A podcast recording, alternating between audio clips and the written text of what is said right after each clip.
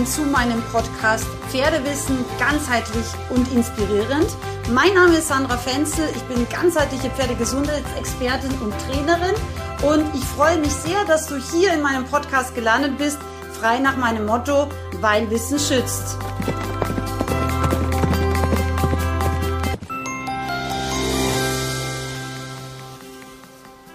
In meiner heutigen Podcast-Folge möchte ich mich mit einem Thema, das wirklich wahnsinnig wichtig ist, beschäftigen. Also frei nach dem Motto, weil Wissen schützt, möchte ich ähm, heute sozusagen eine dreiteilige Serie beginnen zum Thema Verladen.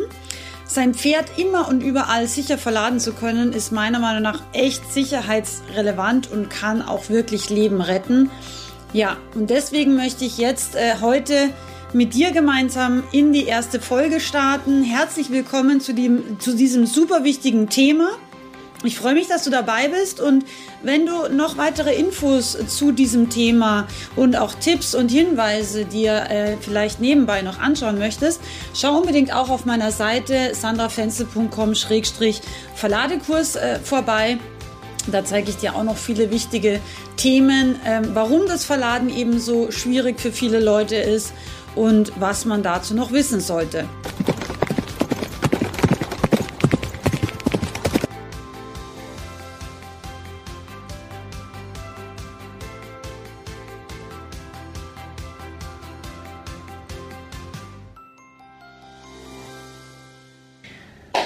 Herzlich willkommen zu meinem ersten Lehrvideo zum Thema Pferde sicher verladen und transportieren.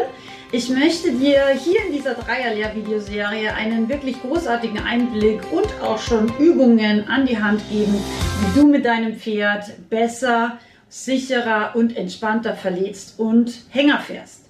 Hängerfahren ist tatsächlich für viele Pferde, wie man in Österreich sagen würde, ein bisschen ein Graus. Ähm, woher kommt das? Ich möchte hier die wichtigsten Punkte ansprechen und in den nächsten Videos zeige ich dir dann auch schon, wie du an dir selbst und wie du an deinem Pferd arbeitest, beziehungsweise heute am Ende habe ich auch noch eine tolle Übung für dich vorbereitet.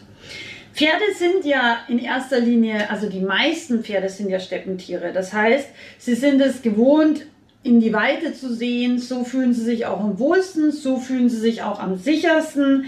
Ähm, sie sind auch hier die meisten, es gibt immer ein bisschen individuelle Unterschiede, aber die meisten sind eben auch ähm, Fluchttiere. Und damit beginnt eigentlich schon das Drama, wenn wir uns vorstellen, wir nehmen ein Beutetier, wir nehmen ein Fluchttier und sperren es in einen kleinen Bereich, ähm, den ein Pferd natürlicherweise nie betreten würde. Wir sind ja sozusagen Höhlenbewohner, Pferde sind es aber nicht. Sie lieben die Weite, sie lieben vor allem auch das weite Sichtfeld, ja, das gibt ihnen Sicherheit, da würden sie theoretisch Raubtiere oder eben Gefahren sehr früh erkennen. Und in dem Moment, wo wir sie in einen kleinen, enger, kleinen engen Hänger reinpressen, ähm, geht eigentlich schon der Stress fürs Pferd los. Das ist der eine Punkt. Der nächste Punkt, viele Pferde sind ein bisschen klaustrophob veranlagt, das heißt, sie haben Platzangst, ja. Ähm, manche Menschen haben das auch, wenn man zum Beispiel mit vielen Leuten im Aufzug fährt. Vielleicht kennst du das. Ähm, das kann auch ziemlich unangenehm sein. Und ja, den meisten Pferden geht es so, spätestens wenn wir anfangen, hinten mh, mm, die, die Hängerrampe zuzumachen, beziehungsweise auch die ähm, Querstange einzuhängen, dann merkt das Pferd, oh, jetzt bin ich eingesperrt, jetzt komme ich hier nicht mehr raus, auch wenn irgendeine Gefahr droht. Das ist erstmal ganz, ganz wichtig zu verstehen, dass Verladen fürs Pferd als Beutetier, als Steppenwildtier, als Fluchttier von einfach seiner Konstellation schon extremen Stress ähm, hervorrufen kann und auch wirklich panische Reaktionen hervorrufen kann. Wenn wir jetzt weiter schauen, ist es so, dass manche Pferde eigentlich gar nicht fähig sind, entspannt zu fahren oder auch gut verladen zu werden. Was braucht denn ein Pferd, um entspannt zu fahren und gut in den Hänger reinzukommen? Es braucht eine gewisse Grundbalance, es braucht ein Gleichgewicht.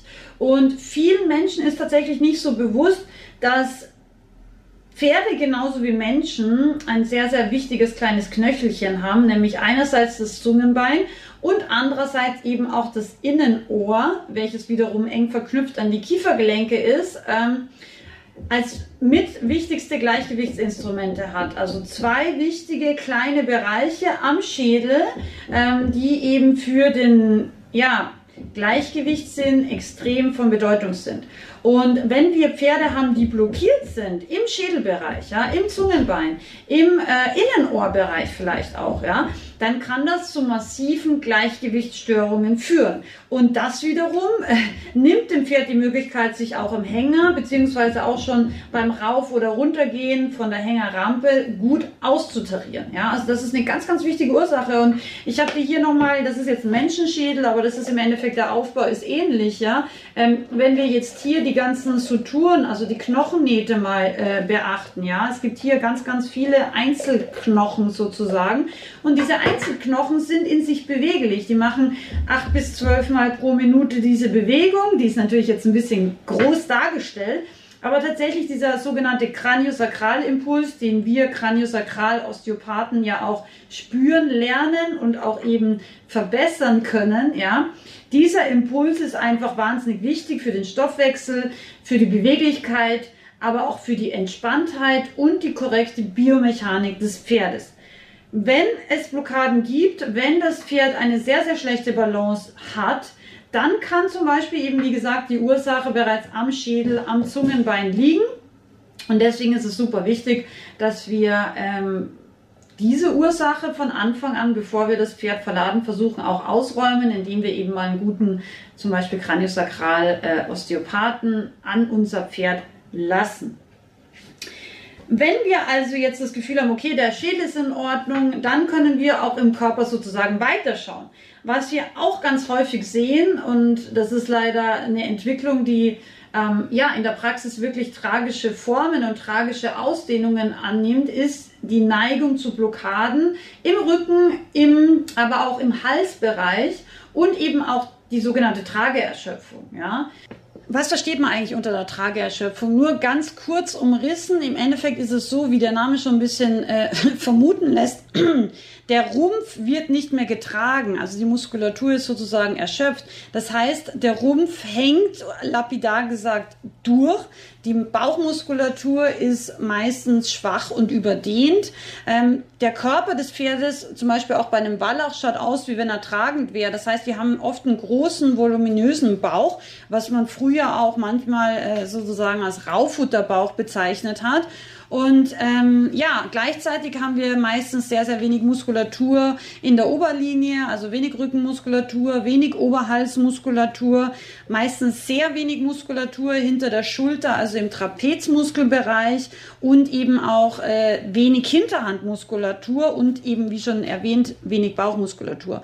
Und insgesamt schaut das Pferd einfach im Endeffekt oft ein bisschen dicklich aus, auch wenn es manchmal überhaupt kein Übergewicht hat oder vielleicht sogar zu Untergewicht neigt. Und was auch oft zu erkennen ist, ist eine hängende Brustmuskulatur. Also es schaut tatsächlich so ein bisschen manchmal wie so Hängebrüste aus, ja. Und insgesamt ist die Trageerschöpfung leider ein sehr, sehr häufiges Problem. Und wenn dich das Thema interessiert, kann ich dazu auch natürlich gerne nochmal eine separate Episode machen. Schreib mir einfach einen Kommentar, ob dich das Thema speziell interessiert. Jetzt aber wieder zurück zum Verladethema. Wenn wir solche Pferde verladen, ja, dann ist einerseits eben auch schon die Rampe und das Einsteigen ein gewisses, ja, ein, ein gewisser Schwierigkeitsgrad, der für dieses Pferd gar nicht so einfach ist. Und spätestens, wenn das Pferd dann drinnen steht und wir es geschafft haben, das Pferd zu verladen, wenn wir Hänger fahren, tun sich Pferde, die im Rücken so fest sind oder vielleicht sogar wirklich blockiert sind, extrem schwer, sich auszubalancieren. Ja? Es ist ja so, dass beim Hängerfahren ähm, die Pferde nicht sehen oder nicht vorausschauen können, wann wird gebremst, wann wird Gas gegeben, wann kommt eine Kurve, ja. Und das ist auch einer der Gründe, warum so viele Pferde ungern in den Hänger steigen, wenn sie eben schon mal transportiert wurden, weil sie sagen, okay, es ist eng, ich komme aus einer Gefahrenstelle oder aus einer Gefahrensituation nicht mehr raus, ja ich habe extremen Stress, ich kann mich nicht balancieren, ich sehe schlecht, ja. Und ja, das sind einfach die Gründe, warum manche Pferde erstmal noch in den Hänger steigen, dann aber nie wieder da reingehen wollen, weil sie einfach einmalig schon so ein schlimmes Erlebnis hatten. Und wichtig zu verstehen ist, Pferde lernen mit nur einer Wiederholung. Das heißt, wenn wir einmal mit dem Pferd irgendwie schlecht gefahren sind, und schlecht gefahren muss gar nicht für uns Menschen so dramatisch erscheinen. Schlecht gefahren kann einfach mal eine etwas rasant genommene Kurve sein. Und wenn das Pferd sensibel ist oder eben sehr steif aus seiner Wirbelsäule ist, dann kann dieses einmalige Erlebnis eben schon dazu führen, dass das Pferd wirklich ja, ein kleines Trauma mit sich führt zum Thema Verladen, aber auch zum Thema Transport. Und darüber hinaus ist es natürlich so, dass wenn man in diesem Hänger dann drin steht, ja, als Pferd, ja, man sieht ja nach hinten, das heißt, da kommen immer wieder Autos angerast und man kann ja nicht aus, man kann ja nicht aus der Situation raus. Deswegen für manche Pferde ist es tatsächlich besser, ähm, den Hänger zu schließen, ja, weil einfach dieses Anfahren von hinten für viele Pferde schon ein großes Stressniveau bedeuten kann. Die Pferde haben ja einen fast 360 Grad Rundumblick, das heißt, sie sehen ja auch relativ weit nach hinten. Spätestens wenn sie den Kopf ein bisschen drehen, können sie eben die Fahrzeuge hinter sich auch gut erkennen. Und das kann auch eben für viele Pferde Stress bedeuten, wenn die Autos so schnell ranfahren und da haben wir natürlich keinen, keine Einflussmöglichkeit drauf. Ja, und das Pferd dann von hinten die schnellen Autos kommen sieht, aber nach vorne eben nicht entkommen kann, kann das für ein Fluchtpferd sehr, sehr stressig sein. Dazu kommen natürlich noch viele, viele Geräusche und Lichtveränderungen, ja. Das heißt, das äh, Pferd kommt vielleicht mal in einen Tunnel rein. Es gibt Blaulicht, ja. Also es gibt Polizei oder Krankenwegen, die vorbeischießen mit Sirenen. Ähm, es gibt Huperei, was man ja leider ganz, ganz oft hat. Gerade wenn man mit dem Pferdehänger unterwegs ist, ähm, hat man immer das Gefühl, oder ich habe das leider ganz oft, wenn man sehr, sehr vorsichtig fährt, wird man dann angehupt, weil man eben vielleicht statt 80 nur 75 km/h fährt und dann wird man sofort angehupt, obwohl das Pferd halt im Hänger steht. All diese Erlebnisse ja, können für das Pferd wirklich sehr erschreckend sein. Ähm, plus eben auch ähm, der Fakt, dass so ein Hänger einfach auch sehr, sehr viele Eigengeräusche produziert und die Pferde ja in ähm, deutlich höheren Frequenzen noch hören können als wir. Ja, also wir können ja ungefähr bis äh, 22.000 Hertz hören und die Pferde bis ungefähr 33.500 Hertz, also deutlich mehr äh, höhere Oktaven sozusagen. Und gleichzeitig hören sie auch besser.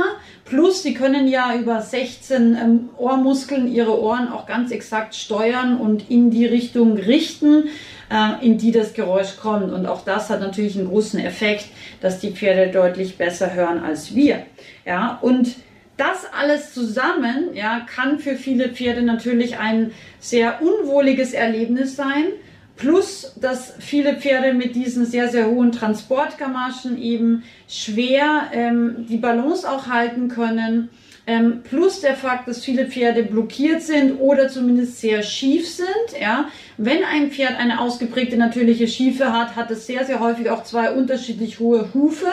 Das heißt, es ist im Endeffekt so, wie wenn wir jetzt in einem sehr, sehr beweglichen, unberechenbaren Fahrzeug, was viel Lärm und auch verschiedene Lichtverhältnisse verursacht, ja, wo wir drinnen stehen, einen sehr kleinen Raum haben, um uns auszubalancieren plus dann noch irgendwelche, ja, Transportgamaschen anhaben, die uns zusätzlich noch an Beweglichkeit und Balancefähigkeit eben äh, ja uns da einschränken und dann noch einen Turnschuh und einen Stöckelschuh anhaben, ja, weil einfach die Hufe zum Beispiel aufgrund der Schiefe so unterschiedlich sind, ja.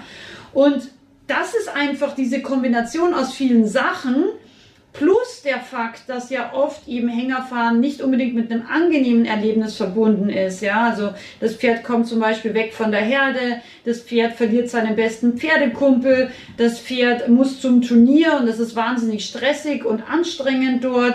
Das Pferd muss zu einem Kurs, das kann auch vielleicht sehr aufregend und auch anstrengend sein. Also es gibt eben relativ selten, wenn man sich das nicht bewusst macht, ähm, Fahrten für die Pferde, die jetzt wirklich zu was Tollem und Schönem im Endeffekt führen. Ja? Und wenn wir uns das alles mal überlegen, dann haben wir eigentlich schon sehr, sehr häufig die Ursache dafür gefunden, warum unser Pferd nicht gerne in den Hänger steigt oder eben warum es sich beim Transportieren äh, sehr, sehr stresst. Ja?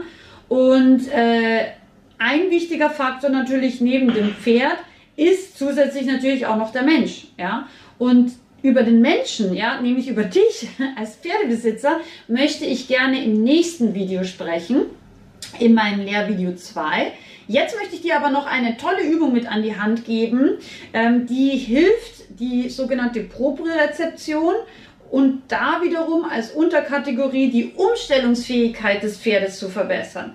Ähm, was bedeutet jetzt Propriozeption? Das ist im Endeffekt die Koordinationsfähigkeit des Pferdes, einerseits eben Balance zu halten, aber auch seine äh, Füße sozusagen koordinativ korrekt einzusetzen. Andererseits aber auch die Körperwahrnehmung. Und das ist auch etwas ganz, ganz Wichtiges, weil manche Pferde wissen gar nicht so genau, wie lang oder wie breit sind sie. Und auch das kann dem Pferd gerade in dem Hänger deutlich Stress machen. Und diese Übung, die ich dir jetzt noch mitgeben möchte, ist eine einfache Übung, ähm, die eben diese Umstellungsfähigkeit trainiert ähm, und die auch beim Hängerfahren dadurch äh, dem Pferd sehr hilft, weil auch hier, wenn wir eine Kurve fahren, wenn wir schneller oder langsamer werden, muss das Pferd eben auch die Fähigkeit haben, seine Füße zu koordinieren und sich auf die veränderte Situation einzustellen.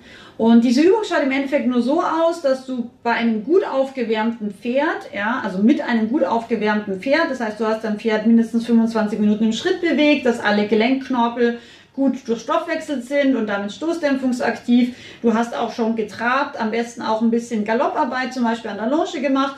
Und dann lässt du das Pferd im Endeffekt über ein Stangenmikado laufen. Das heißt, die Stangen sind in unterschiedlicher Höhe und wenn das Pferd auch schon ein bisschen fortgeschrittener oder einigermaßen geschickt ist, kannst du eben auch verschiedene Abstände machen. Ja? Und das wiederum verhilft dem Pferd, äh, seine Propriozeption, seine Umstellungsfähigkeit zu verbessern. Am Anfang würde ich dir empfehlen, es erstmal ganz einfach zu machen. Das heißt, du machst vielleicht wirklich die Stangen immer im gleichen Abstand, passend für Schritt. Also das wäre ungefähr um die 80 Zentimeter Abstand. Ähm, die Stangen sind also gleich hoch. Du hast sie idealerweise auch fixiert, zum Beispiel mit so Wegrollschutz, ja, oder du nimmst gleich Cavaletti, ähm, die du flach hinlegst. Und dann kann das Pferd eben die Stange nicht irgendwie vorschieben oder vorstoßen. Und wenn das funktioniert im Schritt mit gleichen Abständen, dann kannst du eben auch ein bisschen kreativer werden. Das heißt, du machst die Abstände ganz bewusst auch ein bisschen unterschiedlich. Du machst eben dann auch ähm, eine Seite zum Beispiel äh, vom Cavaletti höher als die andere. Ähm, du variierst eben in der Höhe, in den Abständen, in der Farbe gerne auch ähm, von, den, von den Stangen, vielleicht auch in der ja, wie soll ich sagen, in der Substanz der Stange. Ja, es gibt ja verschiedene Arten auch von Stangen, eckige, runde, Plastikstangen, Holzstangen, dann gibt es ja auch so äh, beweglichere Stangen. Allerdings, wie gesagt, ähm, rein, rein als Schutzmaßnahme ist es wichtig, dass du dein Pferd eben nicht überforderst und dass es eben auch hierbei keinen Stress hat. Aber peu à peu kannst du das Anforderungsniveau steigern und dann eben auch in höheren Gangarten, zum Beispiel im Trab, ja, auch diesen ja, Stangensalat, Stangenmikado, wie wir das nennen, eben auch ähm, durcharbeiten und durchtrainieren. Gib mir gerne Bescheid, ob du diese Übung cool findest, ob dir das Spaß macht mit deinem Pferd. Ich hoffe, du konntest jetzt äh, in dieser Podcast-Folge einen kleinen Einblick bekommen, warum für viele Pferde und auch für viele Menschen das Thema des Verladens so schwierig ist. Weiter geht's äh, in der nächsten Folge mit dem Faktor Mensch, also warum tatsächlich auch viele Pferde gelernte Verladeprobleme von ihrem Menschen haben. Und ja, ich hoffe, du freust dich drauf. Äh, hör dir die möglichst bald an, weil dann hast du sozusagen diese Episode noch im Kopf. Und ich bin mir ganz sicher, diese, diese zweite Folge zum Thema Pferde sicher und entspannt verladen wird auch viele Aha und vielleicht auch das ein oder andere Oje-Erlebnis mit sich bringen. Viel Spaß damit schon mal.